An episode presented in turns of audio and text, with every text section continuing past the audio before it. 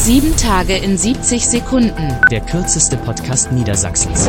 Man hört im Moment von Kurzarbeit oder gar keine Arbeit, aber irgendwer muss ja noch arbeiten, oder? Im Auge des Orkans war Handwerk, wir haben gearbeitet. Sagt Karl-Wilhelm Steinmann, Chef der Landesvertretung der Handwerkskammern bei uns in Niedersachsen. Und für Handwerker gibt es eigentlich auch künftig viel zu tun, wenn man GEW-Chefin Laura Pozzo zuhört. Das Verrotten der Infrastruktur, das ist seit mindestens 15, 20 Jahren ein Skandal. Da müsste jetzt eigentlich mal jemand was tun. Ich bin fest entschlossen, diese Punkte weiter voranzutreiben. Ja, der Wirtschaftsminister meint allerdings nicht die Modernisierung von Schulgebäuden, sondern den Abbau der Bürokratie. Man muss einen langen Atem haben. Der Zeitpunkt dafür ist günstig. Aber war der Zeitpunkt für weniger Bürokratie nicht eigentlich immer schon günstig? Allerdings, wenn einer dann mal etwas weniger scharf regeln will, dann ist es vielen auch wieder nicht recht. So geht's gerade dem Kultusminister. Zum jetzigen Zeitpunkt halten wir eine Maske im Unterricht als zusätzliche präventive Maßnahme für nicht erforderlich. Dieser Podcast ist ja auch eine Art zusätzliche präventive Maßnahme, wofür oder wogegen auch immer.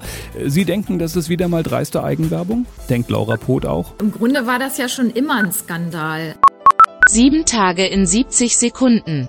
Mehr Infos auf www.rundblick-niedersachsen.de